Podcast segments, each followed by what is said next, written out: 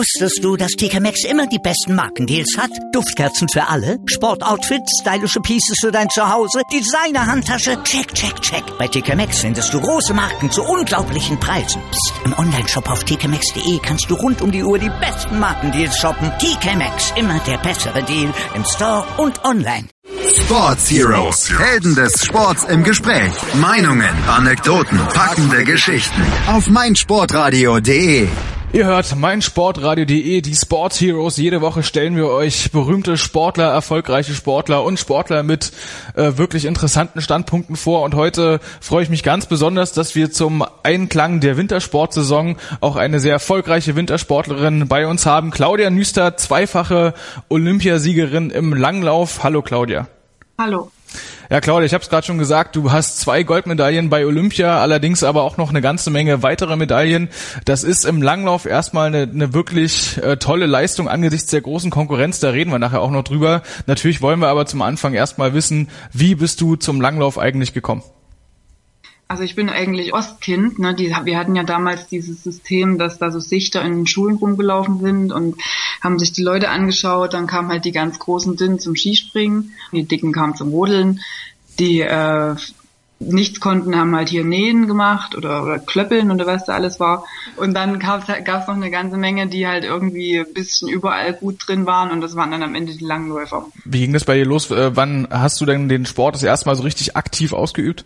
Ich äh, bin da eigentlich so richtig reingewachsen. Also so gemacht haben wir den schon immer, weil wir hatten ja immer einen sicheren Schnee im Winter und ähm, in der Schule war eben Schulsport auch immer Langlauf.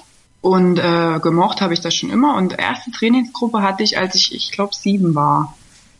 Ja, ich glaube, mit sieben Jahren war das. Also da hat man in der DDR nicht lange gefackelt und hat dann gleich die Kinder zum mhm. Langlaufen gesteckt. Hast du irgendwann mal dir überlegt, dass vielleicht äh, eine andere Sportart als Kind, also vielleicht auch schöner gewesen wäre, äh, was vielleicht nicht so winterspezifisch ist? Naja, nee, als Kind ist es ja so, du nimmst ja das, was du präsentiert kriegst, ja. Und wir hatten eine Trainingsgruppe zusammen mit äh, Alpin und Skisprung und Kombination und äh, haben halt alles, haben alle alles gemacht. Also ich meine, wir haben ja keine direkten Trainingsformen gemacht wie jetzt, wo du dann in den Wald gehst und zwei Stunden läufst, sondern wir hatten halt zum Beispiel dann eine Stunde Verstecker gespielt und da hast du dann quasi ein Intervalltraining und die Kinder merken das ja dann auch gar nicht, ne? Wir wurden quasi schön verarscht und äh, haben uns quasi so hoch trainiert, weil du musstest ja dann immer wegrennen vor den Größeren und anschlagen und so.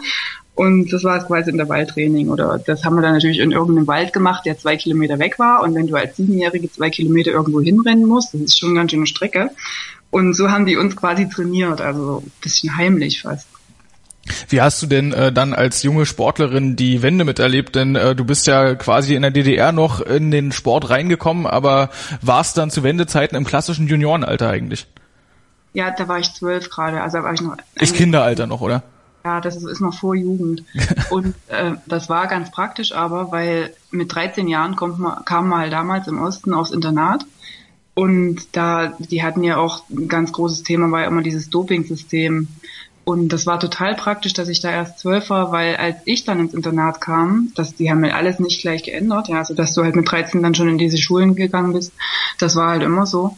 Mit dem Doping haben sie halt dann sofort verwischt irgendwie und alles weg und nein, haben wir nie gemacht. Und dadurch war das dann ab mein, meinem 13. Lebensjahr auch sauber und das war das Praktische daran. Also es fing zwar genauso zeitig an, also ich war ab 13 dann von, von meiner Familie weg, aber dafür war der Sport eben gut geebnet. Das heißt, du hast dann quasi die positiven Aspekte des DDR-Systems äh, mitbekommen. Diese wirklich, äh, naja, es war ja wirklich eine harte äh, Trainingssache schon für Junioren, aber eben die ganzen Doping-Sachen bei dir damals nicht gewesen. Genau, und das, und da bin ich halt noch dankbar. Also weil viele denken ja sowieso, Langlauf ist sowieso ganz verseucht und jetzt wohne ich in Österreich und da hast du ja auch ständig hier solche Fälle, wo dann hier solche Einzelsportler auffliegen und wir haben halt immer damit zu kämpfen und gerade wenn ich aus dem Osten bin und da auch noch in dem DDR-System drin war, kurzzeitig nur, aber trotzdem drin war, dann äh, ist es halt immer die Frage und das mag ich halt immer gar nicht, wenn dann Leute sofort anfangen, ach so, ja, bei euch wird doch sowieso immer nur gedopt. Weil ich sage immer, wenn du irgendwie den Verdacht hast, dass ich das mache, dann bitte ich dich, das bei der WADA anzuzeigen. Ja. Weil ich bin für einen sauberen Sport Und äh, ich möchte das halt von vornherein klarstellen. Das ist natürlich äh, jetzt schon hart, dass wir so früh auf das Thema Doping kommen, aber dann will ich da gleich mal einsteigen. Denn ähm, du hast es ja gerade schon gesagt, im Langlauf gab es ja auch in der Vergangenheit immer mal wieder Fälle, äh, wo Doping bekannt geworden ist bei den russischen Sportlern, bei den Österreichern. Ähm, hast du gerade schon angesprochen. Du sagst aber, du bist für sauberen Sport. Ähm, da muss man natürlich aber auch auf der anderen Seite mal fragen, ähm, wie ist denn ohne Doping zum Beispiel so eine Megabelastung wie die Tour de Ski aushaltbar? Ist das wirklich nur gutes Training im Sommer? Ähm, du trainierst sehr, sehr viel als Langläufer sowieso und die Tour de Ski ist im Prinzip wie eine gute harte äh, Intervallwoche. Das machen wir im Sommer öfter. Und ähm, die Tour an sich ist aushaltbar, weil du siehst ja genau, wann Schluss ist. Und das ist ja so, der menschliche Körper ist es so irgendwie programmiert, dass du halt, wenn du weißt, was zu tun ist, genau bis dahin schaffst du es auch. Aber irgendwann dann, also nicht mittendrin, sondern meistens erst am Ziel oder kurz danach kommt dann der Zusammenbruch. Und bei der Tour ist halt das, was keiner weiß. Danach, die zwei Wochen, die können wir uns total irgendwo in den Sack stecken. Also da, da kriegen wir keinen Fuß mehr voneinander, voneinander und da werden die meisten krank. Also es gibt eigentlich niemand, der da nicht krank wird. Und äh, du merkst halt die Auswirkungen erst später. Und das ist das Problem. Also viele denken immer so, wow, das ist ja riesig und, und Wahnsinn und in der Kälte und die Länge und was weiß ich. Aber im Prinzip sind das nur normale Intervalleinheiten, die wir auch im Sommer trainieren. Also das aushaltbar, das wird sogar jeder Volkssportler aushalten, glaube ich. Nur das danach, wie schnell du wieder auf die Beine kommst, ist halt die Frage. Auf jeden Fall klingt es ganz schön hart. Äh, die Frage Doping äh, ist natürlich am Ende auch irgendwo in Deutschland eigentlich immer so ein bisschen, naja, äh, eigentlich eine Frage gewesen, die man sich nicht stellen musste, bis zu dem Dopingfall jetzt von deiner ehemaligen Teamkollegin von Efi Sachenbacher-Stehle, dass er jetzt bei Olympia dann hochgekommen ist. Da sagt sie, das waren Nahrungsergänzungsmittel, die irgendwie ähm, verunreinigt waren. Kannst du dir vorstellen, dass man sowas wirklich in den Körper reinbekommt? ist da vielleicht auch als Sportler, ist man da gar nicht dagegen gefeit? kannst du dir vorstellen, dass das vielleicht sogar bei dir passieren könnte, dass du irgendwie irgendwas Verunreinigtes zu essen bekommst. Ja, vorstellbar ist es auf jeden Fall. Also ich war ja bei Olympia, wo das passiert ist, mit Evi zusammen im Zimmer sogar. Ja. Und das ist eigentlich ganz spannend, weil sie hat wirklich viele Nahrungsergänzungsmittel mitgehabt. Und ich kenne sie ja schon jahrelang. Wir laufen ja schon ewig zusammen, haben die schönsten Erfolge auch zusammen gefeiert. Und ähm, ich weiß, dass sie immer viel nimmt. Also es ist ja, man stellt sich das halt so vor, man nimmt irgendein Pülverchen und dann wächst irgendein Muskel. Also ist es ja auch nicht. Das Nahrungsergänzungsmittel sind halt dann quasi zusätzliche Mineralien und Vitamine. Ich habe mich halt so direkt mit den Wirkstoffen nicht beschäftigt, aber ich weiß halt, dass dieses die IBU damals, die haben halt gleich danach dieses äh, Nahrungsergänzungsmittel nachbestellt und hatten dann halt da auch verunreinigte Proben erhalten von denen, direkt von dem Hersteller. Auf jeden Fall, äh, wir haben jetzt auch eine Ernährungsberaterin in unserem Team, und haben jetzt eigentlich fast bei jedem Lehrgang so einen, ähm, so einen Vortrag halt ja. und wo wir auch selber Fragen stellen können, was wir nehmen dürfen und überhaupt und die hat halt auch so eine, so eine Statistik aufgezeigt, dass in anderen Ländern oder halt auch in vielen Ländern im Schnitt um die 40 Prozent von den käuflichen Nahrungsergänzungsmitteln für uns verunreinigt gelten. Die sind natürlich nicht verunreinigt, wie man sich vorstellt, da sind hier sonst welche Dopingmittel drin. Aber es ist ja bei uns so, dass sogar, äh, es gibt ja auch Hustensäfte, die Kinder nehmen, die dürfen wir nicht nehmen, weil da irgendein kleiner Wirkstoff drin ist, der bei uns auf der Dopingliste steht. Also das ist ganz schwierig. Also ich bin eigentlich ganz froh, dass man darüber mal sprechen kann, weil ähm, die meisten Menschen wissen halt gar nicht, wie, wie wir hier getestet werden und ob wir getestet werden. Es ist nämlich so, wir haben hier so ein ähm, Online-System. Also wir im Weltcup sind halt in dem Testingpool, dass du dich auch zwei Stunden am Tag exakt abmelden musst. Du sagst, also ich wohne jetzt in Ramsau am Dachstein und äh, vormittags schreibe ich eine Information rein, trainiere ich halt auf der Rollerbahn und äh, Nachmittag im Kraftraum. Und dann kommen die hier um 12 an und äh, ich habe aber gestern eine, eine äh, Party gehabt und dann schlafe ich halt ein bisschen länger und mache mein Training aber nicht um acht, sondern halt erst um zehn. Dann äh, gehe ich, dann kommt die hier um zehn an. Ich bin aber gerade zum Training gegangen, warten die exakt zwei Stunden. Mein Training dauert zweieinhalb Stunden. Die gehen nach zwei Stunden und du hast einen verpassten Test. Und, dann, gibt dann gleich so eine Art Verwarnung dann schon mal, dass man irgendwie Probleme bekommt, oder? Genau, sofort. Und ähm, und wenn du drei davon hast, bist du automatisch zwei Jahre gesperrt. Zwei Jahre gleich, also nicht irgendwie eine Schutzsperre von sechs Monaten, dass man mal guckt, sondern gleich zwei Jahre ist man dann raus aus dem Sport, ja. Ja, also wenn du zum Beispiel die Sache mit ich war beim Training, die zählt auch nicht als Ausrede. Wenn man dann sagt, ist scheiße, das stimmt, ich habe auch keine Zeugen, ich war alleine zweieinhalb Stunden im Wald. Das glaubte ja keiner, weil du warst ja alleine. Ja dann also hast du niemanden, der dich da unterstützt, dann zählt das nicht als zum Beispiel, wenn du sagst, ich war krank und im Delirium, ich hatte 40 Grad Fieber und dann war ein Arzt da und hat das attestiert.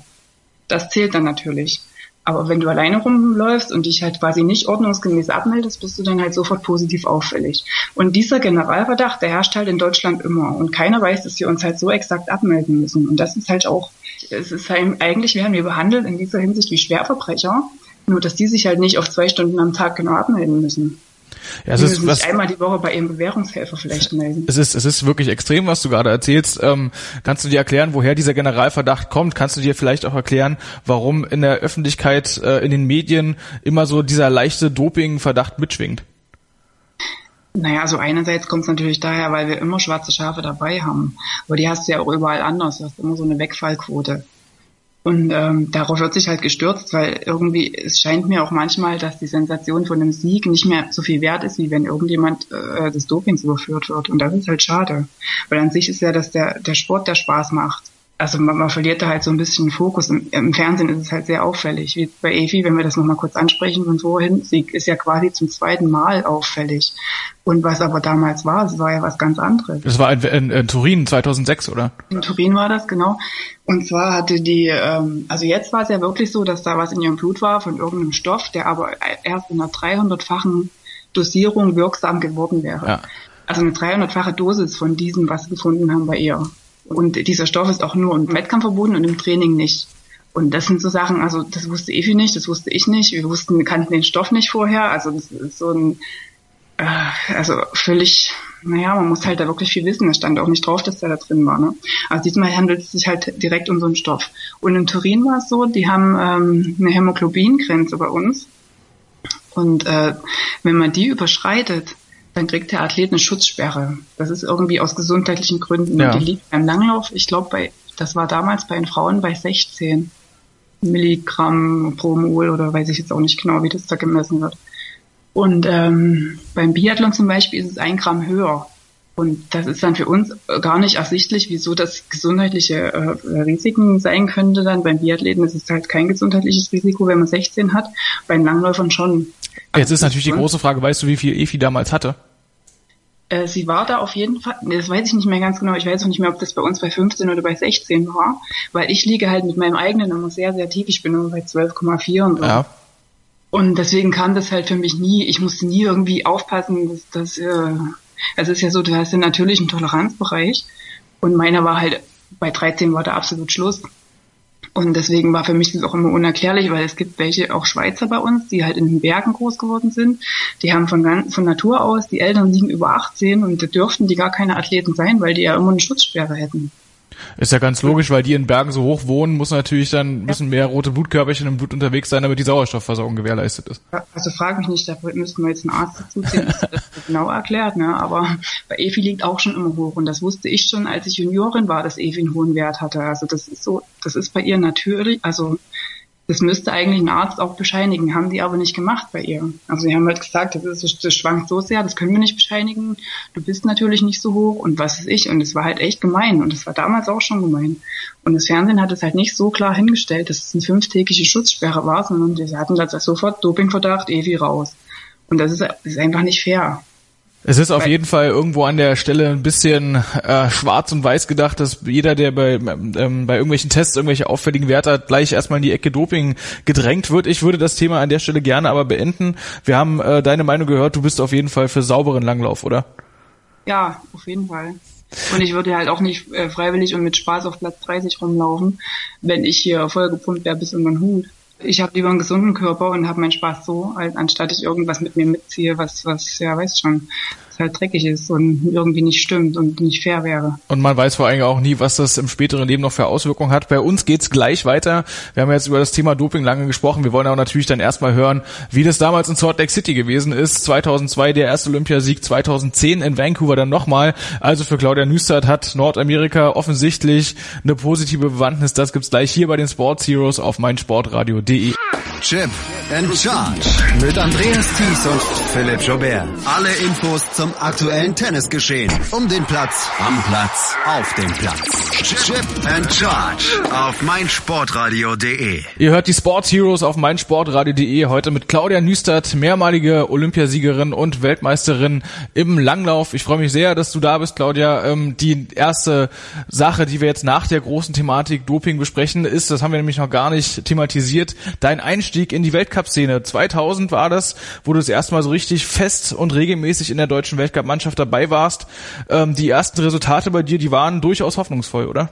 Naja gut, die ganz ersten Resultate noch nicht. Da hatte ich immer so 50., 56. oder 75. Plätze.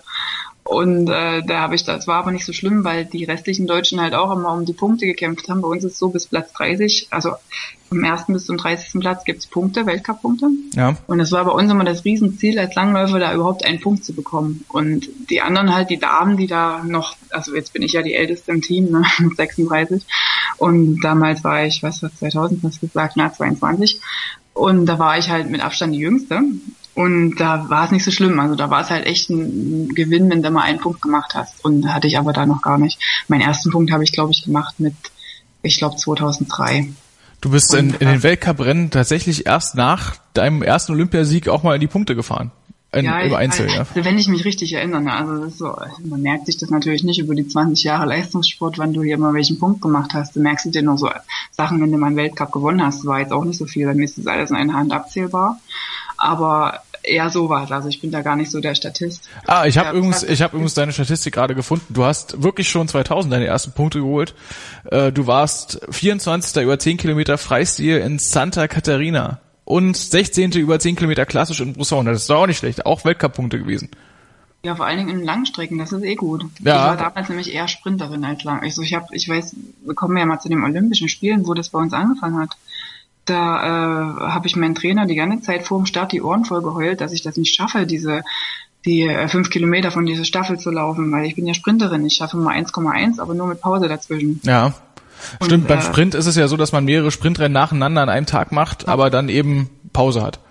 Genau, du machst es innerhalb von zwei Stunden und aber hast trotzdem kurze Pause, kurze Pause. Und das ist ja anders, als wenn du das am Stück läufst. Und dann hat er mir immer gesagt, das ist so ein Quatsch, was du erzählst. Wir haben das so oft trainiert und ja, und dann in diesem Staffelrennen ging es ja auch alles gut. Ne? Da, da hat ja unsere erste Läuferin gleich an Position 1 übergeben. Ich war die dritte Läuferin und mit einer Norwegerin habe ich da zusammen gekämpft und äh, da habe ich auch nicht irgendwie dran gedacht, schaffe ich es oder schaffe ich es nicht. Ne? Dann kämpfst du natürlich nur in deinem Tunnel und äh, habe dann an Evi übergeben und Evi hat es ja dann schön äh, ins Ziel gebracht. Das war ganz, ganz schick damals. Schön ins Ziel gebracht, ist ganz gut. Ich kann mich noch äh, erinnern, wie als ob es gestern gewesen wäre, Efi Sachenbacher im Zielsprint. Ich weiß gar nicht mehr, wie viele andere äh, Länder noch. Ich glaube, dass da waren ähm, Norwegen war mit ganz Norwegen war noch mit genau und und das hat sie dann aber ganz knallhart gemacht, oder? Ja, vor allen Dingen äh, gegen sie, ich glaube, ich bin mir jetzt auch da nicht ganz sicher, ne? ich weiß nicht, ob das die Anita Mohn Gedon war, die dann noch am Ende da war. Auf jeden Fall eine ältere Norwegerin. Und sie ist da wirklich als diese junge, Evi ist ja noch zwei Jahre jünger als ich, als diese junge da äh, losgestürmt und das fand ich so klasse, weißt du, so, so mir doch scheißegal, wie alt ihr seid und, und wie oft ihr gewonnen habt und ob ihr aus Norwegen der Langlaufnation seid, ist mir scheißegal, ich laufe es trotzdem vor. Und das war so schön, also gibt es ja auch so ein Zielbild, wo die Norwegerin, Evi jubelt vorne und die Norwegerin läuft hinter ihr, gerade mit den Armen völlig nach unten gehängt, also so richtig erschöpft und das ist so eigentlich auch eins meiner Lieblingsbilder von dem Lauf. Äh, Du warst damals in der Mannschaft mit Viola Bauer, Manuela Henkel und dann eben angesprochen Efi Sachenbacher. Wie muss man sich Genau. das jetzt vorstellen, als dann die Efi durchs Ziel gelaufen ist? Äh, da brechen doch wirklich alle Dämme, oder? wir waren ja das erste Mal bei so einer Sache dabei. Also man kann sich das gar nicht vor. Also es ist so ein, erstmal ist es in erster Linie nur ein Wettkampf, den man gewinnt. Und man weiß ja nicht, was danach noch folgt. Also du, wir hatten keine Ahnung von dieser Siegerehrung erstmal, die so riesig aufgezogen wurde da. Wir hatten keine Ahnung, dass das überall übertragen wurde. Wir hatten auch keine Ahnung, dass das eine Fußballspiel dafür äh, weggeschalten wurde und dafür Langlauf Damenstaffel kam. Also ich weiß, auf ARD war das, glaube ich. Ich weiß auch nicht mehr, wer gespielt hat. Also wenn man da an Jochen Behle fragt, der damals noch unser Trainer war, der wüsste das noch ganz genau, weil das war so sein Ding, was er immer erzählt hat, wenn Fußball wegen Langlauf weggeschalten wird. Und ähm, ja, du, du realisierst das nicht. Also für, ist in erster Linie erstmal total schön und du bist halt da und deinesgleichen und feierst es erstmal so für dich oder für uns halt, wir vier und die Trainer und Serviceleute, die dazugehört haben.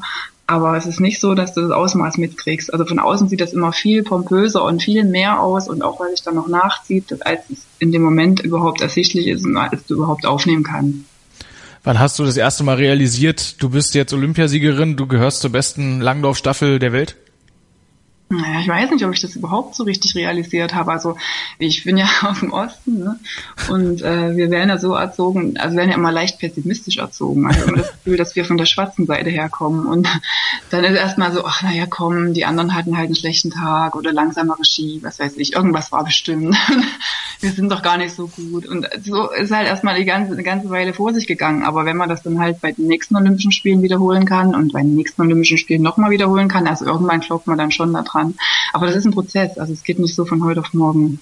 Ja, du sagtest gerade die nächsten Olympischen Spiele und so weiter und so fort. Da gab es aber erstmal noch ein paar Weltmeisterschaften zwischendrin und da wart äh, ihr mit der Staffel auch tatsächlich immer wieder weit vorne. 2003 dann nochmal in der Weltmeisterschaft äh, gewonnen. Die WM damals in Val d'Ifem, ähm, Gibt es da eine, einen Unterschied zwischen einem Olympiasieg und einer Weltmeisterschaft? Kann man sich da irgendwie als Athlet da tatsächlich vorstellen, dass vielleicht ein Olympiasieg dann doch nochmal mehr Gewicht hat? Ja, also das wird ja als also irgendwie schon, das wird ja als Kind so ein bisschen äh, rein suggeriert, aber oder ist ja ist ja auch so, ne? Also du hast ja allein dadurch, dass die Olympischen Spiele nur alle vier Jahre sind und unsere Weltmeisterschaften nur alle zwei Jahre, hast du ja die Gewichtung schon dadurch. Also dadurch ist ja dieses Olympia schon mehr wert von außen. Also klassische Langlaufarithmetik, einmal Olympia ist gleich zweimal WM. So ungefähr, genau. Von der Wichtigkeit her. 25 Mal Weltcup. ja gut, dann haben wir das ja auch mal geklärt. Dann lass uns doch mal zu nach Turin gehen, 2006. Du hast es gerade schon angesprochen. Ähm, da äh, war dann war es dann an euch. Ihr musstet eure Leistung irgendwo bestätigen, ist ja auch klar als Titelverteidiger. Und äh, dann seid ihr mit der fast gleichen Mannschaft, nur Steffi Böhler hat Manuela Henkel ersetzt, äh, angetreten und habt dann noch auch relativ gut immer mitgehalten bis zum Ende, musstet euch dann aber den Russinnen geschlagen geben. Ähm, war da mehr drin in dem Rennen oder sagst du Silber, damit kannst du völlig leben, da musst du dich nicht grämen, dass das so passiert ist? Ja, na, ich glaube, ich doch, ich muss mich ein bisschen cremen, weil ich war da Schlussläuferin und äh, unser Trainer, der Wähle damals, hat uns gesagt, ich soll Schlusslaufen, weil ich bin die deutlich stärkere. Jetzt war es so, dass auch Evi war, hat mir übergeben. Also hat mir übergeben heißt, wir müssen uns immer abschlagen, ne, mhm. zwischen jedem Läufer und äh, war ich also äh, als Erste los und dann hatte ich fünf Mann hinter mir und ich bin nervlich nicht zusammengebrochen, aber es war schwierig, ich weiß es noch. Und mich haben auch von diesen Leuten, weiß nicht wie viel, ich glaube, ich haben, mich haben sogar alle fünf überholt am letzten langen Berg, aber das war noch 1,3 Kilometer vom Ziel. Und dann war ich plötzlich fünfte oder sechste, also wirklich hinten und habe die gesehen dann wieder in der Abfahrt vor der nächsten Kurve und dachte ich so scheiße irgendwie habe ich gerade alles verrissen das geht nicht weil ich bin doch als erste los und habe noch in der Abfahrt überlegt dass ich jetzt den Zielsprint das waren so vier 500 Meter noch dass ich da einfach alles gebe was ich habe und ähm, das, das muss ich schaffen, weil so geht's nicht. So kann ich nicht ins Ziel laufen. Die, die lynchen mich. Und dann bin ich halt da los und die Kurve schon besser genommen als alle anderen und dann halt die letzten 400 Meter so, dass ich nochmal alle überholt habe, bis auf die Russen. Ich wollte es gerade sagen, ja, du hast ja auch nicht äh, unbedingt unbeschriebene Blätter dahinter dir gelassen. Die Italiener, die Schweden und vor allem die Norwegerinnen hast du da noch abgekocht. Also das ist mal ein Zielsprint, der sich gewaschen hat der war auch extrem lang und ich glaube mit der Länge hat auch keiner gerechnet, dass man da halt schon bei 500 Meter davor anfängt. Ich denke, die waren alle so ein bisschen ge gewappnet auf die letzten 200 oder 150, aber das war halt mein Vorteil, dass ich die von hinten alle gesehen habe. Ne? Da war, die, war ich die Jägerin und das war das Gute daran, wobei ich trotz alledem einen ersten Platz verloren habe, den ich bei der Übergabe hatte. Dann lass mich ja, aber trotzdem mal fragen, äh, du bist ja nochmal, äh, du hast ja nochmal Silber gewonnen im Sprint damals. Das ist auch so ein bisschen deine äh, Disziplin in den ersten Jahren deiner Karriere gewesen. Im Sprint, da hat man dich immer ganz weit vorne gesehen, oder? Ja, also ich war sehr schnellkräftig damals. Der Sprint war auch ganz neu, also halt etwa um 2000 oder also ich glaube 98 hat es etwa angefangen. Also ja, ich war erst ein bisschen besser im Sprint oder weiß nicht, ob man so sagen kann, weil ich habe halt auch die Weltcup-Erfolge von mir im, im Langstrecken auch gemacht. Also es ist ganz schwierig. Ich glaube, ich war einfach nur ein guter Allrounder die ganze Zeit. Äh, das gibt's ja im Langlauf relativ selten. Ähm, also ich meine, Marit Björgen fällt mir jetzt ein, die eigentlich alles extrem gut kann, aber ähm, man hat ja zum Beispiel auch im jetzt, in der jetzigen Mannschaft, wie zum äh, Beispiel Denise Herrmann, so eine richtig reinrassige Sprinterin, die äh, wahrscheinlich bei Distanzen länger als zehn Kilometer gar keine Lust mehr hat, oder? Ja, Lust. Ja, ich weiß nicht, ob es nur eine Lustfrage ist. Es ist halt auch so, dass in jungen Jahren, wenn man die ganze Grundlage noch nicht trainiert hat, dass du dann merkst, dass du oft nach so ja, fünf bis acht Kilometer ein bisschen wegbrichst. Das ist sehr oft zu sehen, also wenn man so das gesamte Feld beobachtet bei Massenstarts. Und äh, das, das gibt sich einfach. Also es ist auch sehr oft zu sehen, dass bei den 30 Kilometerläufen plötzlich die älteren Athleten wieder vorne sind. Und das hat einfach damit zu tun mit diese Trainings, mit dem Aufbau in der Konsistenz, ähm, ich sag mal, mit der Konstanz und mit der Masse einfach, die man schon in den Beinen hat. Es ist einerseits Erfahrung, wie man Rennen angeht und andererseits halt auch, dein Körper weiß, wie er mit Langstrecken umgehen kann und muss. Ähm, wie kann man sich das vorstellen von äh, der Technik, äh, der die Langlauftechnik, das ist ja ganz, ganz wichtig, unter anderem natürlich um Kraft zu sparen. Ähm, ist es da vielleicht im Sprint auch so, dass man da viel mit dieser jugendlichen, ungestümen Schnellkraft noch machen kann äh, und dann wirklich so diese, sagen wir mal, einen ordentlichen, raumgreifenden Schritt, dass das erst dann in den äh, langen Distanzen wirklich zur Geltung kommt? So ein bisschen würde ich so erklären wollen auch, ja. Also selbst wenn man da rein sportlich gesehen noch viel mehr Erklärungen finden kann, ist, trifft es, glaube ich, so ganz gut. Das junge Ungestüme und, und äh, äh, was ich, die freie Leidenschaft und ich mache mir keinen Kopf gegen das äh, Gesetzte und ich weiß, was mich erwartet. Ja. Dann, dann habe ich aber trotzdem eine ganz, ganz wichtige Frage, denn es gibt ja neben dem Einzelsprint auch den Teamsprint und der war 2010 dann auch olympisch und du hast den gewonnen mit Evi Sachenbacher zusammen. Ähm, das ist äh, erstmal relativ äh, nicht überraschend, dass ihr beide das dann wart, äh, die zusammengelaufen sind, aber dass ihr gewonnen habt bei dem Teilnehmerfeld, da waren ganz schöne äh, Hochkaräter dabei. Charlotte Kaller ist äh, mit äh, Anna Hawk zusammen für Schweden zum Beispiel Zweite geworden, die habt ihr dann da versägt. Den Teamsprint, das sind dann immer 1,1 Kilometer Distanzen und das wird im Wechsel sechsmal gelaufen, oder?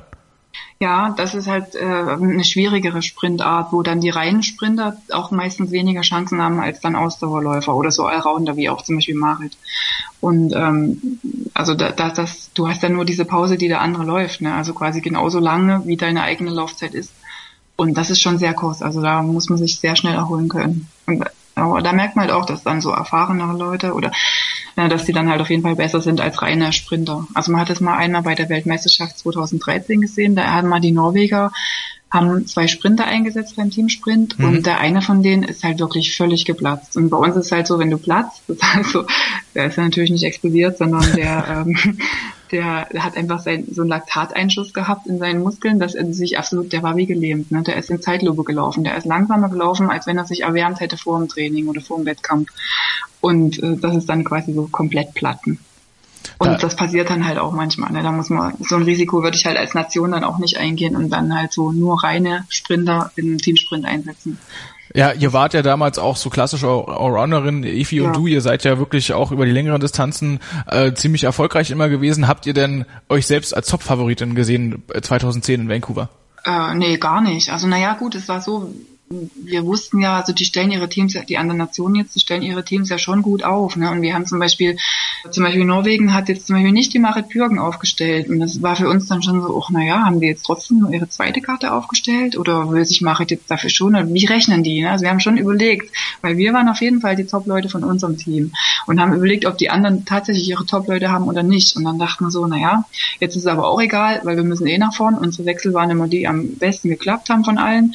Und wir müssen das auf jeden Fall versuchen, also ist ja mal ganz wichtig bei so einem Teamsprint, dass du muss der Wechsel funktionieren. Ne? Wenn der andere hinten kommt und du musst ja am Körper berührt werden und ehe du dann wieder los darfst und hast halt dann nur diese 60 oder 80 Meter sind das da Zeit und musst genug Geschwindigkeit aber mitnehmen. Und das sieht man ja auch in der Leichtathletik manchmal, wenn sie ihre Stäbe fallen lassen, sich nicht erwischen und dann ist das, dann sind sie ja quasi disqualifiziert. Und das ist für uns ganz genauso, nur halt auf Skiern und in dem Gerammel. Und das ist, äh, ist halt gar nicht so einfach. Und mit Evi und mir war das halt immer sehr harmonisch und auch sehr zügig.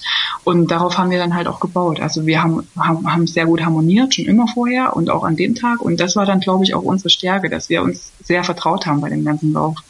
Ja, das hat man auf jeden Fall damals äh, sehr schön gesehen. Äh, man hat bei euch gesehen, dass das einfach alles läuft.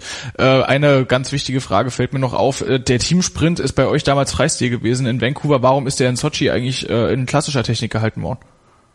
Ja, das wechselt immer, ich glaube, die wechselt immer ähm, mit WM und Olympia die ganzen Techniken durch. Also die lange Strecke ist halt dann ein Jahr äh, Langstrecke ist bei uns 30 Kilometer, mhm. ist halt ein Jahr klassisch, ein Jahr Skating, ein Jahr klassisch, ein Jahr Skating. Auf jeden Fall gibt's aber da einen fliegenden Wechsel. Äh, wenn man jetzt mal davon ausgeht, dass dann in Sochi vielleicht doch äh, im Skating gelaufen wäre, wärst du dann da wieder dabei gewesen, weil so sind ja Steffi Böhler und Denise Herrmann im Klassischen gelaufen. Ich war ja in Sochi, da war ich ja gerade nach drei Jahren Pause wieder zurück und hatte aber lange nicht die Leistungsform, dass ich da zu den Besten im Team gehört habe. Und deswegen, da wären nur die Besten gelaufen. Und ich glaube, wenn es Skating gewesen wäre, wären auch andere gelaufen, also nicht ich. Aber immerhin hast du ja in äh, Sochi mit der Mannschaft dann nochmal die gute Form der deutschen Langlaufstaffel bei den Frauen bestätigt äh, und ihr seid dann nochmal auf Bronze gekommen. Habt unter anderem auch da wieder Norwegen hinter euch gelassen. Also ich meine, so schlecht kann auch deine Form gar nicht gewesen sein. Ja, na, das stimmt schon. Und also das sind ja fünf Kilometer. Das ist eine Strecke, die wird bei uns nie gelaufen, außer halt in Staffeln. Ja. Und diese fünf Kilometer, das ist eine Laufzeit von etwa 15 Minuten. Und diese Laufzeit ist so eine Art Abruf, ja, unsere Trainer sagen immer abrufbereites Grundniveau. Okay. Und ähm, das ist so eine Sache. Also diese, ich habe schon gemerkt, auch wo ich drei Jahre studiert hatte zwischendrin und weniger trainiert habe, diese kurzen Strecken, so bis 15 Minuten, das hat wirklich alles immer noch funktioniert. Das ist halt wirklich, ich habe nichts anderes trainiert, außer diese, also 15, äh, 15 Minuten äh, äh, hier mit mit elf und 13 Jahren schon. Ne? Mhm. Das war halt eine Runde bei uns zweieinhalb Kilometer und sind wir zweimal rum und das waren immer so etwa 15 Minuten. Und das ist tatsächlich so, dass es halt, äh, man kann sich da sehr stark fokussieren und ich hätte auch keinen Meter mehr geschafft an dem Tag. Also ich habe wirklich alles, was ich hatte, da reingepackt. Ist das dann auch so ein Erfahrungswert, äh, den du als ähm, erfahrene Athletin dann eben auch einfach im, im Vergleich zu den jungen Sportlerinnen hast, dass du genau weißt, so viel kann mein Körper noch und das kannst du bis zum letzten ausquetschen? Ähm, vielleicht ist es ein Erfahrungswert, vielleicht kann man sich auch damit selbst ein bisschen verarschen, das weiß ich halt nicht. Ne? Also es ist so, die Psyche spielt halt wirklich enorm mit in dem Fall. Und wenn du dann halt dich, du fokussierst dich ja nicht nur an dem Tag, sondern halt einen Tag vorher auch schon und konzentrierst dich so sehr darauf, dass das irgendwie funktioniert und alle guten Techniktipps, die du jemals erfahren hast und es wird alles extrem gebündelt. Also es ist ganz schwer zu beschreiben, aber man ist dann halt, was man dann sagt, wie in einem Tunnel. Das ist so eine enorme Anspannung und Energie, die man überall hernimmt, aber halt nur für diesen einen Lauf dann gibt es ist vielleicht für Nicht-Leistungssportler irgendwie schwer zu fassen, ja. äh, aber eine Sache kannst du uns bestimmt gut erklären. Du hast nämlich als Olympiasiegerin 2010 erstmal deinen Rücktritt vom Leistungssport äh, erklärt und hast dann natürlich erstmal studiert, wie man das so macht. Aber dann 2013 hat es dich wieder unter den Fußsohlen gejuckt. Warum der Rücktritt vom Rücktritt? Warum bist du dann 2013 wieder zurückgekehrt? Ähm, ja, also ich war auf jeden Fall 2010 komplett satt. Also wir hatten ja auch damals mit unserem Bundestrainer nicht, hatten es nicht immer leicht. Ne? Das war ja auch in Zeitungen sehr zerfleischt worden und da ist meistens über die Frauenmannschaft drüber gerannt, um halt sich selber ins Licht zu rücken und das fanden wir alle halt nicht in Ordnung und Evi und ich waren halt immer im Feuer und das macht, das zehrt auch Energie. Ne? Und da war ich halt wirklich gesättigt erstmal und wollte weg. Und ähm, als ich dann studiert habe, da äh, setzt du dich hin und liest was, gehst abends aus. Also du liest was und weißt es und du musst dich quasi körperlich überhaupt nicht anstrengen, um zu deinen Zielen zu kommen. Und das war am Anfang halt ganz merkwürdig, musste ich mich irgendwie reinfitzen, auch dass die die Leistungssportwelt ist ja immer sehr zielorientiert und geht sehr schnell voran und die normale Welt jetzt, die Studiumswelt zum Beispiel, die äh, du hast zwar auch deine äh, Prüfungstage und Stichtage und ja. so, aber wie du da hinkommst, ist es irgendwie viel, viel einfacher und viel, viel stressfreier. Und das war mir halt dann nach zweieinhalb Jahren so ein bisschen, fast ein bisschen langweilig. Ne? Und dann habe ich gesagt, und da habe ich so Übertragungen gesehen, wie die dann gelaufen sind, die Langläuferinnen und bei Sonne und das schöne Schnee. Und ich saß halt in Leipzig in der Stadt. Aber ähm, ich war halt so, weiß nicht, ich habe gedacht, aber das war schon schön und irgendwie, ich fühle mich ja auch fit. Ne? Ich, fühl, ich habe ja nicht aufgehört, weil ich irgendeine Krankheit hatte oder weil irgendwie was nicht mehr funktioniert hat, wie es soll, sondern es war alles gut. Es war lediglich die Energie, die nicht da war. Und irgendwie hat sich die wieder gesammelt in der Zeit. Und dann habe ich die Übertragungen gesehen und bin wehmütig geworden und habe dann halt mit einer Sportdirektorin geredet und was wäre denn wenn? Und habe halt wirklich nur so gesagt, wie Daumen gehoben, was wäre denn wenn? Und dann plötzlich kam halt total kam eine riesen in Gang und äh, die haben nur mit der Frage, haben sie plötzlich eingerührt, ja, das würde so und so gehen, das wäre so und so, das wäre alles kein Problem und wirklich zwei Wochen später war das alles geregelt. Und äh, für mich war das halt auch überraschend und die Ska hat mir so viel Vorsch äh, so viel Schub gegeben einfach.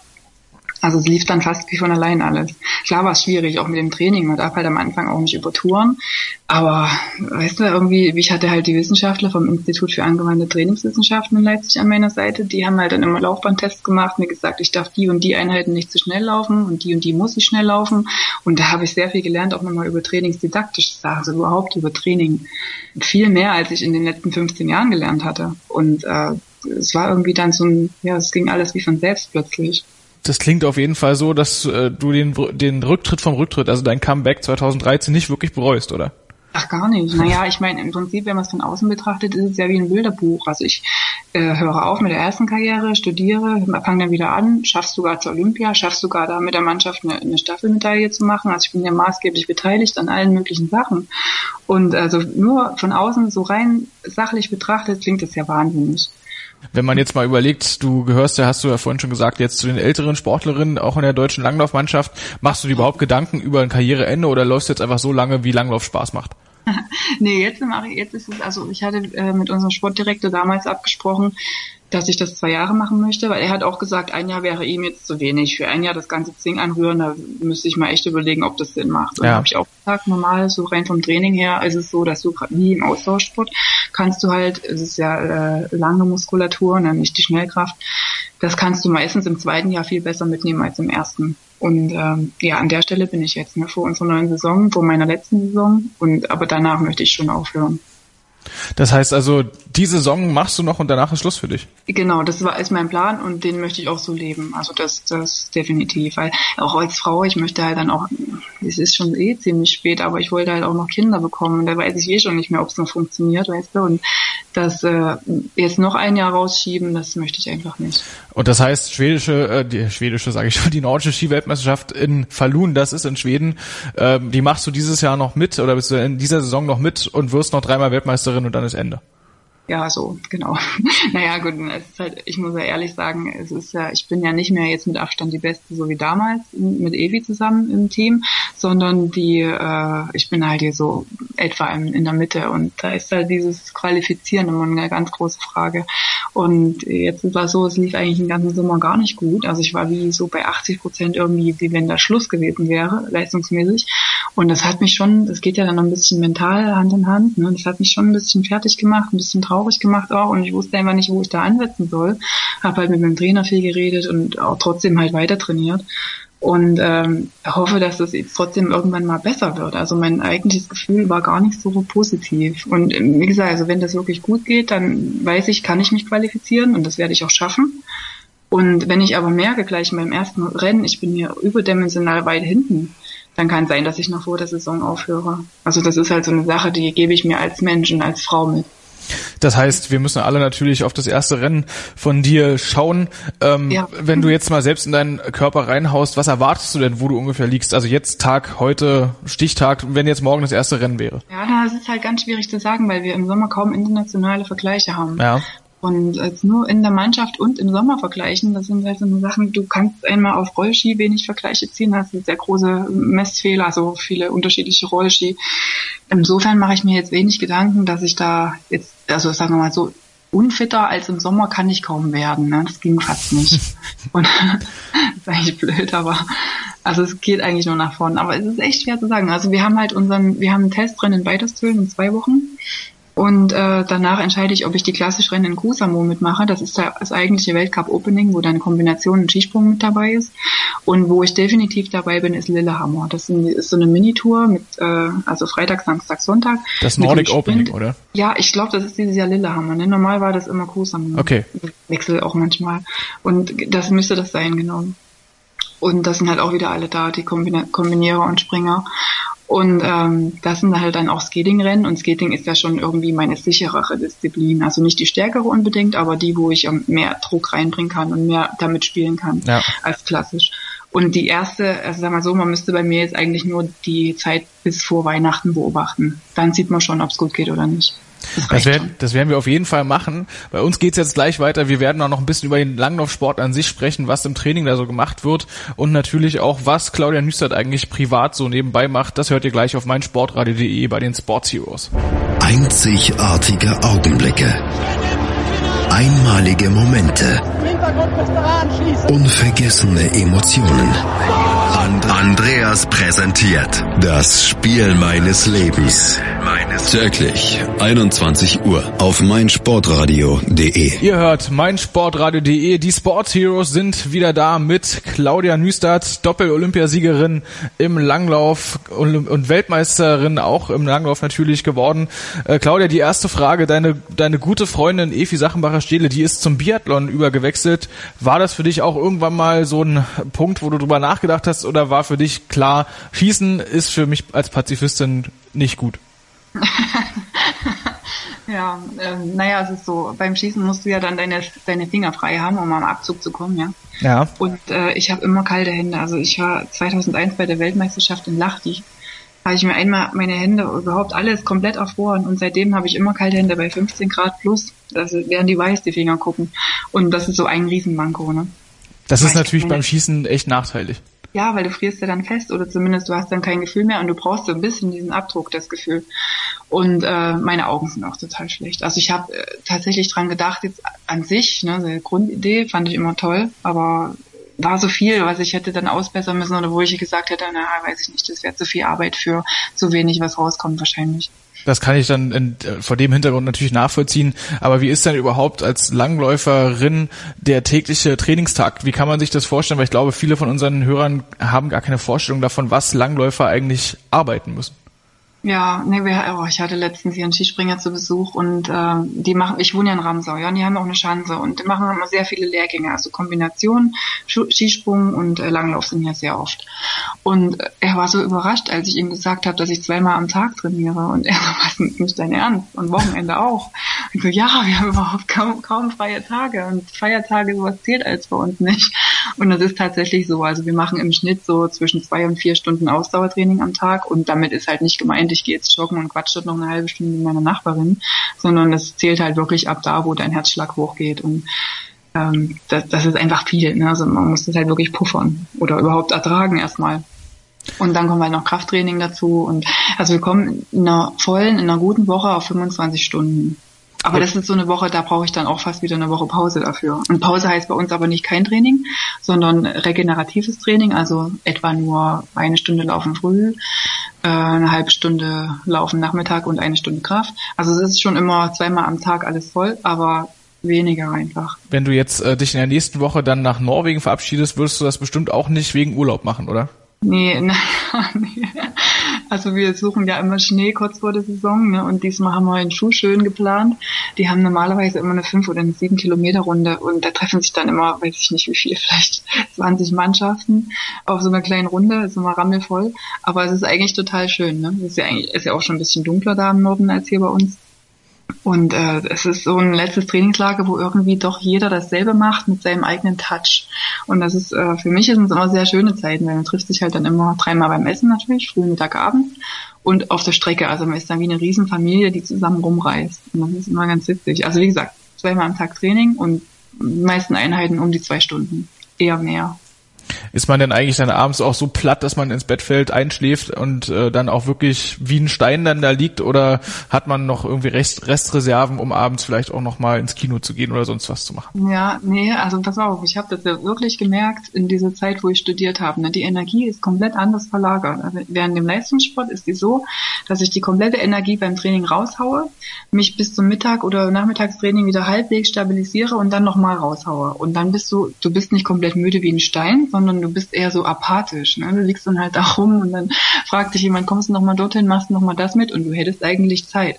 Aber du hast absolut keine Energie mehr. Und das ist ganz merkwürdig. Also das habe ich gemerkt, wo ich studiert habe. Da war ich den ganzen Tag dann, also es hat sich jetzt ein halbes Jahr gedauert, ehe das wieder ein bisschen eingepegelt war. Ja. Aber dann hatte ich die Energie von früh bis abends normal verteilt. Und ähm, dann habe ich schon gemerkt, also dann war ich abends 22 Uhr, wenn da jemand angerufen hat, war ich natürlich noch dabei, logisch. Oder äh, wenn jemand halt ganz zeitig angerufen hat, also egal wie, es war, ich war immer, es hatte genug Energie übrig, um irgendwas zu tun. Und das hast du als Leistungssportler nicht. Du hast die Energie halt komplett in deinem Training drin. Und das ist der Unterschied. Aber wenn du das nicht machen würdest, dann würde der Sport auch nicht funktionieren, weißt du? Und das ist halt dann der Unterschied zu diesem ausgeglicheneren Leben oder halt zu diesem konzentrierten Leistungssportleben. Das muss man ja wissen oder man wächst ja rein eigentlich. Als du dich 2013 zum äh, zum Comeback entschlossen hast, du musstest du ja auch wieder anfangen hart zu trainieren. Ähm, vor deinem ersten Rennen, wie lange davor hast du trainiert und hat sich das Training irgendwie unterschieden? Sagen wir mal, das Training für eine 25-jährige Claudia Nüstert und dann das Training zur Claudia Nüstert, die am Comeback arbeitet.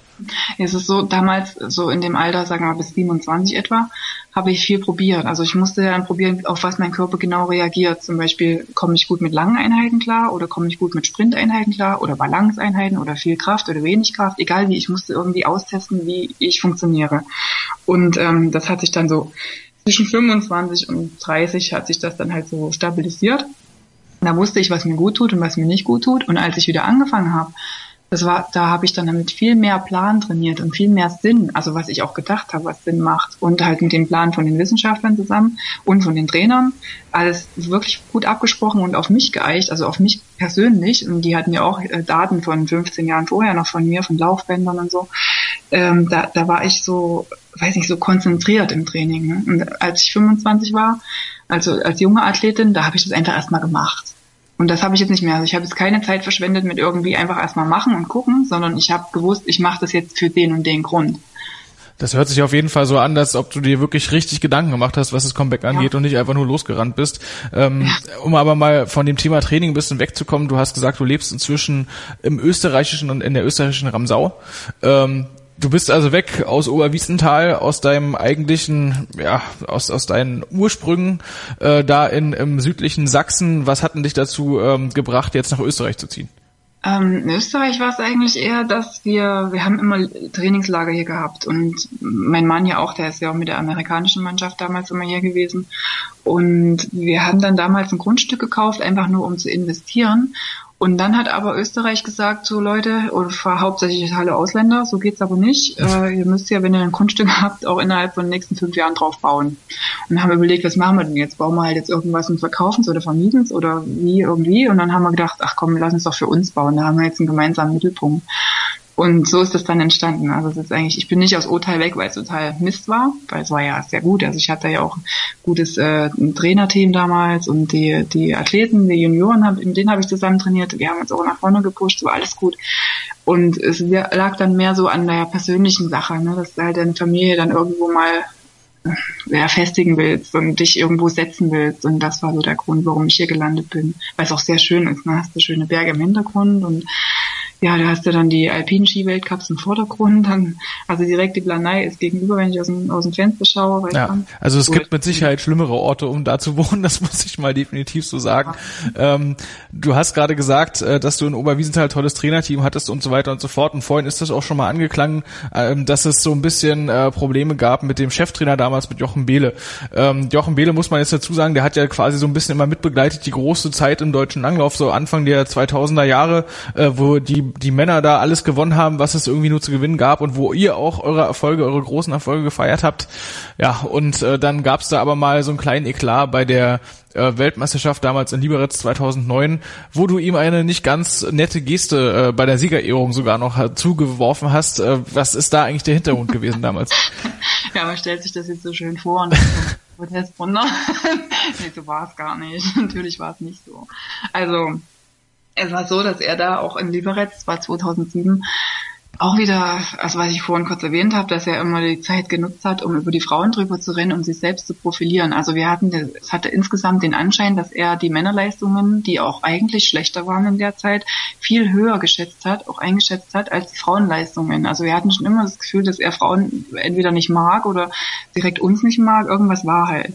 Und das hat ja in der Presse immer zerrissen und wir haben es oft erst zwei Wochen später mitbekommen. Ne? Also wir haben ja oft so in, in Winterzeiten lesen wir keine Presse, weil man reibt sich dann Informationen auf, die nicht stimmen, die aber andere eh nur überlesen würden. Aber du selber denkst halt, das ist nicht die Wahrheit, ich möchte das nicht sehen von mir. Ja. Und dann, da verlierst du Energie an der Stelle, wo es nicht sein soll. Deswegen haben wir meistens so einen kompletten Presseblock.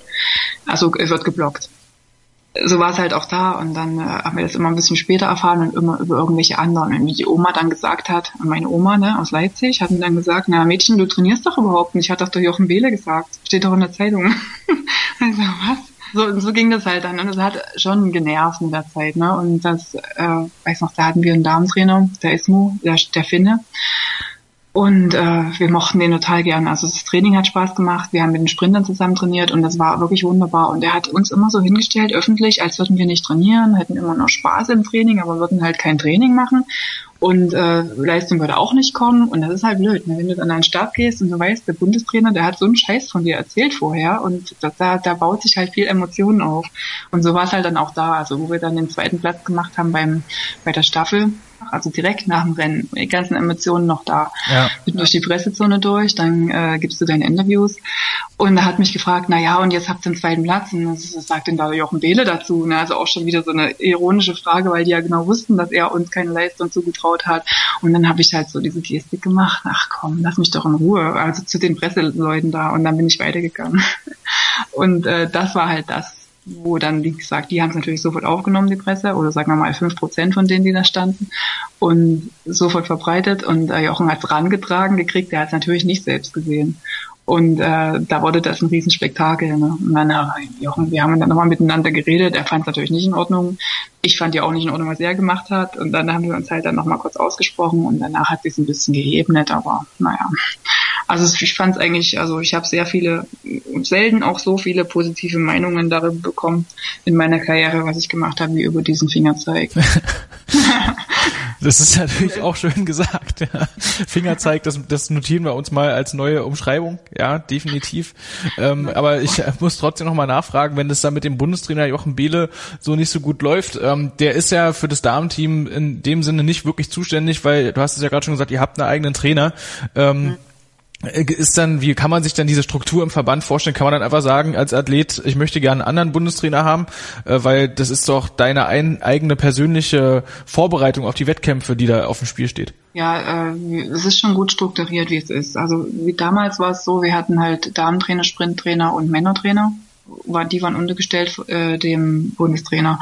Und wenn, es sind halt sehr viele Sachen sehr lang passiert. Ne? Das ist ja nicht nur in einem Jahr gewesen, sondern das war die Jahre vorher auch schon. Also Kleinigkeiten, meistens halt sowas über die Presse, was ich gesagt habe. Also so Sachen, die von außen wahrscheinlich gar nicht so zu sehen sind, aber aber in der Mannschaft eben schon ein bisschen aufreibend sind. Wie gesagt, wo Energie verloren geht, wo es nicht verloren gehen sollte. Und dann haben wir halt die Möglichkeit, dass wir dann im Verband sagen, hier irgendwie läuft's nicht. Also wir reden natürlich erst mit den Trainern und der hat ja auch unseren Trainer damals sehr angegriffen und völlig unverständlich für uns. Und da kann man halt auch jeden fragen, der in der Mannschaft war. Also es ist für bis heute unbegreiflich, warum er das gemacht hat. Ja. Also um Aufmerksamkeit zu kriegen, ist eigentlich Quatsch, wobei er die ja gekriegt hat am Ende. Oder wir ja auch, aber für uns war es so negativ, ne? Und ähm, naja, also du hast dann schon, ist schon gut äh, organisiert, du kannst dann schon halt wie in normalen Hierarchien in irgendwelchen Firmen kannst du halt an die unmittelbaren Vorgesetzten ansprechen, das sind halt unsere Trainer. Wenn die nicht weiter wissen, dann gehst du als Athlet halt auch weiter Bundestrainer, das war ja der Fall, um den es sich gedreht hat. Wenn er dann sowieso sagt, hier ist Schluss, lass mich in Ruhe oder so, dann gehst du halt noch eine Hierarchie weiter in den Skiverband rein. Und so, wir hatten auch ein paar Besprechungen, unser Skiverband äh, Sportdirektor, der war ja auch dann immer mit dabei. Also es nimmt halt eigentlich ganz normal Weg, so wie überall auch am Ende hast du natürlich recht, so wie sich das anhört, ist das wirklich eine ganze Menge Energie, die man da aufwendet, die man ja. eigentlich für andere Sachen äh, benutzen kann. Ich möchte jetzt mal noch auf ein Thema eingehen, äh, was du quasi als Privatsache machst, um deine Energie noch anders zu verteilen. Du bist leidenschaftliche Malerin, Kohlemalereien und so weiter, hast sogar schon eigene Ausstellungen gehabt. Äh, wie ist es denn zu dem Hobby gekommen? Hm, das ist eigentlich ganz, gerade das Zeichnen ist irgendwie zufällig entstanden. Ich habe halt immer gemalt als Kind, ne, habe ich immer meine Prinzessinnen ausgemalt in irgendwelchen Malbüchern. Und ähm, in, in, im Russischbuch habe ich immer rumge, rumgeschmörkelt, gekriegselt und als ich dann umgezogen bin, als ich 18 war, aus dem Internat raus in, in eine normale Wohnung, da habe ich halt meine ganzen Bücher zusammengepackt und habe so durchgeblättert, Mensch, Russischunterricht, schön war's. Und dann habe ich diese Zeichnungen gesehen und da habe ich gedacht, das gibt's doch gar nicht. Hast du das echt gemalt? So ich hatte überhaupt nicht im Kopf, dass ich das gemalt haben könnte. Das war echt so gut. Und dann habe ich angefangen, ab da halt mit Bleistift zu zeichnen und dann hat mir meine Schwester Kohlestifte geschenkt ein Jahr später und dann habe ich halt so quasi professioneller angefangen. Aber es ist so, dass äh, so eine Zeichnung an sich die langweilt mich fast immer ein bisschen, weil ich halt weiß, was rauskommt. Ne? Also das ist, das ist keine Challenge, weil ich, das ist so eine Sache, die kann ich halt tatsächlich. Beim Langlauf ist es so, das muss ich trainieren, um an die Weltspitze zu kommen. Aber beim Zeichnen, also Kunst ist ja auch so eine Frage, was ist Kunst oder was nicht. Und äh, es ist halt immer fotorealistisch, was ich male. Und mir gefällt's immer wahnsinnig gut. Und aber das ist halt genau dieser Punkt, wo ich nicht weiter weiß. Ne? Also irgendwie ist es mir zu langweilig fast. Aber ich kann es echt gut, aber merkwürdig. Betreibst du es denn trotzdem noch als Hobby weiter? Ich meine, man kann das ja auch irgendwie steigern. Es gibt ja genug Künstler, die sich irgendwie an den Füßen aufgehängt, umgekehrt, dann vor ja, Wasserfall genau. hängen oder sowas. Ja, da gibt's ja hier der Typ, der Pop Art erfunden hat, der hat ja so Schweinereien mit den Bildern und so. Aber naja, auf jeden Fall. Äh, ja, man kann sich steigern und braucht ein bisschen Zeit dazu. Und da komme ich wieder zu der Energiefrage. Also das ist in der Zeit, wo ich in Leipzig war, habe ich mehr gezeichnet. Und also jetzt die letzten fünf Jahre, drei Jahre, jetzt, äh, jetzt in der Zeit, wo ich trainiere, fehlt mir die Energie. Also da kann ich mich nicht hinsetzen, da habe ich die Ruhe nicht. Da bin ich einfach zu schlapp irgendwie. Ja. Ähm, hast du denn schon einen Plan gemacht, was du vielleicht dann nach deinen letzten Rennen machen möchtest? Ich tippe mal ganz lange Urlaub. Naja, nee, also im Prinzip ist ja unser Leben ein sehr schönes Leben. Ne? Wir bewegen uns zweimal am Tag und meistens auch im guten Wetter. Also wenn wir mal so eine Regenwoche haben, wird's blöd, aber an sich ist es ja so ein Aktivurlaub, was wir hier haben. Und im Kopf ja sowieso, weil du strengst dich nicht besonders an. Das ist, ist ja ganz anders, als wenn du irgendwas lernen musst oder rechnen musst. Und insofern habe ich gar nicht den Wunsch, einen Urlaub zu machen, weil mein Leben an sich fühlt sich an wie Urlaub. Es ist ohne Mist, außer dass man sich halt komplett erholt. Also du bist mit dem Körper schon unter Anspannung. Aber so im Kopf, also es ist nicht so, dass ich sage, ich habe hier dringendes Problem und muss weg. Aber was ich genau mache, ist halt auch so eine Frage. Ne? Habe ich auch noch keinen Plan. Und wann das letzte Rennen sein wird, habe ich ja auch erwähnt, weiß ich auch noch nicht. Das könnte ja halt jetzt in den nächsten drei Wochen sein oder halt dann nach der WM. Dann werden wir mal gucken, was die Zukunft da bringt. Äh, Claudia, wir sind schon ziemlich am Ende unseres Interviews angelangt. Ich habe noch zwei Fragen an dich und davon, die, die ich jetzt stellen möchte, ist immer die schwerste für alle Athleten überhaupt, ähm, wo regelmäßig alle auf die Knie gehen. Aber ich stelle sie trotzdem. Du bist Olympiasiegerin 2002 in Salt Lake City, 2010 nochmal in Vancouver geworden, bist Weltmeisterin im Langlauf, hast Weltcupsiege gefeiert. Was war der schönste Triumph von allen? Oh, also jetzt mal ganz ohne Mist. Ne? Ich habe einen Weltcupsieg 2004 gehabt, mein erster, in 15 Kilometer klassisch. Das ist halt auch ganz absurd, weil das ist äh, klassisch war ich eigentlich nie so extrem gut. Und dann auch noch die lange Strecke. Und nach diesem 15 Kilometer Lauf bin ich in die Wachskabine rein von den Amerikanern und sollte einen Tron suchen. Der ist ja jetzt mein Mann. Ne? Und ich sollte ihn suchen, weil ich habe halt über andere Kanäle gehört, dass er ein Bild von mir kaufen möchte. Mhm. Sein Bruder oder so. Und ich sollte das mit ihm ausmachen. Und ich bin da rein. Und jetzt ungelogen, ne? also ich war halt von diesem Weltcup-Sieg beseelt natürlich. Bin also in die Wachskabine rein. Und er steht am Wachsbock und ich wusste nicht, dass er das ist. Und ich schaue ihn nur an und er ist mit seinem drei Tage Bart und ich schaue ihm in die Augen. Und diese Sekunde, wo ich ihm in die Augen schaue, das war wirklich der schönste Moment. Und der ist natürlich im Zusammenhang mit diesem Sieg von vorher. Also es hängt ja alles irgendwie, ist ja alles meine Karriere gewesen. Und wir haben uns halt in meiner Karriere kennengelernt und dann auch geheiratet. Und es war äh, tatsächlich so, ne, es gibt sowas wie Liebe, die man dann irgendwie sieht. Also ich habe in die Augen geschaut und diese, dieser Blitz oder weiß ich nicht, wie ich es bezeichnen soll, der ist irgendwie noch fühlbar für mich. Und das ist tatsächlich der schönste Moment gewesen. Dafür hat sich meine ganze Karriere gelohnt, dass ich da, das war ein OTP in Estland, dass ich zu dem Zeitpunkt in Estland war und da in die Wachskabine reinmarschieren durfte. Das sind tatsächlich Geschichten, die im Sportlerleben mal so passieren. Das ist ja der absolute Wahnsinn. Ich habe gedacht, ihr hättet euch einfach beim Training oder sowas kennengelernt. Kann man mal sehen. Er hat mich natürlich schon immer wochenlang beobachtet, wie ich hier am Buffet und so sonst wo rumgeschlichen bin. Ne? Ja. Aber ich habe ihn natürlich nicht gesehen, immer überall halbdunkel in Skandinavien. Aber dann halt. 4. Januar war das. Dann hat's Blitz gemacht. Dann äh, möchte ich dich damit auch jetzt entlassen aus unserem Interview. Ich danke dir sehr für deine Zeit. Nächste Woche geht's bei uns weiter mit den Sports Heroes auf meinsportradio.de. Diese Woche haben wir gehört Claudia Nüstert, übungsgeborene Claudia Künste. Vielleicht erkennt sie der ein oder andere noch aus dem Namen. Olympiasiegerin zweimal und Weltmeisterin äh, im Langlauf. Danke für die Zeit, Claudia. Bitte, danke auch. Hören, was andere denken. meinsportradio.de. Like it auf Facebook slash meinsportradio. Wie viele Kaffees waren es heute schon? Kaffee spielt im Leben vieler eine sehr große Rolle. Und das nicht nur zu Hause oder im Café, sondern auch am Arbeitsplatz. Dafür gibt es Lavazza Professional. Kaffee am Arbeitsplatz, der genauso lecker schmeckt wie in eurem Lieblingscafé. Die perfekte Kaffeelösung für jede Art von Unternehmen. Klein, mittel, groß. Ihr habt auf jeden Fall einen Kaffee, der schmeckt. Die richtige Motivation für eure Arbeitstage. Alle Infos zu Lavazza Professional findet ihr auf lavazzapro.de mit allen Kaffeelösungen für euer Büro. Wusstest du, dass TK Maxx immer die besten Markendeals hat? Duftkerzen für alle, Sportoutfits, stylische Pieces für dein Zuhause, Designer-Handtasche, check, check, check. Bei TK Maxx findest du große Marken zu unglaublichen Preisen. Psst. im Onlineshop auf tkmaxx.de kannst du rund um die Uhr die besten Markendeals shoppen. TK Maxx, immer der bessere Deal im Store und online.